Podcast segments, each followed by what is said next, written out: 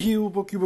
Hoy es 3 de mayo y aquí te leo las noticias tecnológicas del día. Arrancamos con que Netflix tiene una función que ya habíamos hablado en unas gordo en el baño hace un tiempo y es que ahora tiene una función que reproduce algo aleatorio dependiendo de tus gustos. El hecho es que ahora Netflix tiene un botón que se llama Play Something o reproduce algo. Resulta que se ha convertido en como en un problema, si lo pudiéramos decir de alguna manera, que es que no sabes ahora qué ver de tantas cosas que quieres ver. Y si algo ha revolucionado el tema de Netflix desde sus comienzos es el famoso algoritmo que te va como enganchando y dando muchísima información que puede ser relevante para ti. Resulta que ese algoritmo basado un poco en inteligencia artificial ya eh, se han dado la tarea de poder darse el lujo de reproducir algo de forma aleatoria por ti y que seguramente te va a gustar. Aunque la función evidentemente te permite que si lo que escogió no te gusta, eh, le puedes dar otra opción y pedir otra opción y así hasta dar con algo que te guste, que además eso va a ir de cierta forma aprendiendo y entendiendo la próxima vez, seguramente cuando le vuelvas a dar play something o reproduce algo, seguramente ya va a ser más certero. El hecho es que ya esta función está disponible en los televisores inteligentes y están esperando que en los próximos días o quizás semanas ya se empiece a eh, habilitar la función también en las aplicaciones de los teléfonos. El tema es que es tan sencillo como presionar el botón de Play Something en la pantalla y dejar que el algoritmo haga su magia.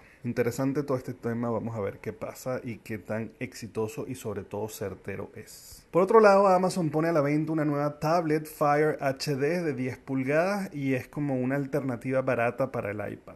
Amazon ha anunciado una nueva versión de su tableta de 10.1 pulgadas. La nueva Amazon Fire HD 10 incluye una pantalla con marcos más delgados, o sea, es como más pantalla y menos borde.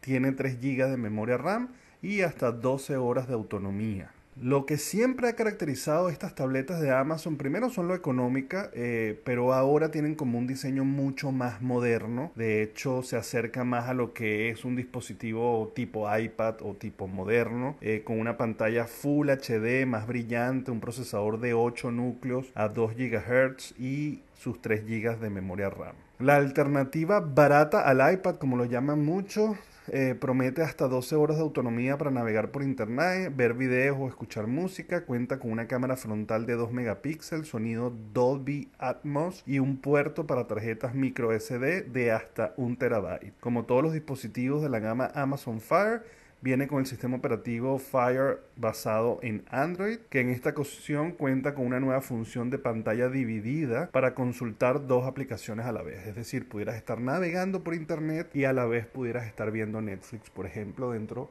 de la propia pantalla del Amazon Fire. Bueno señores, muchísimas gracias por el apoyo. Ya saben que me pueden conseguir en todas las redes sociales como arroba el gordo circuito y se pueden suscribir al canal de YouTube y de Spotify para que reciban esta notificación todos los días. Nos vemos mañana. Bye bye.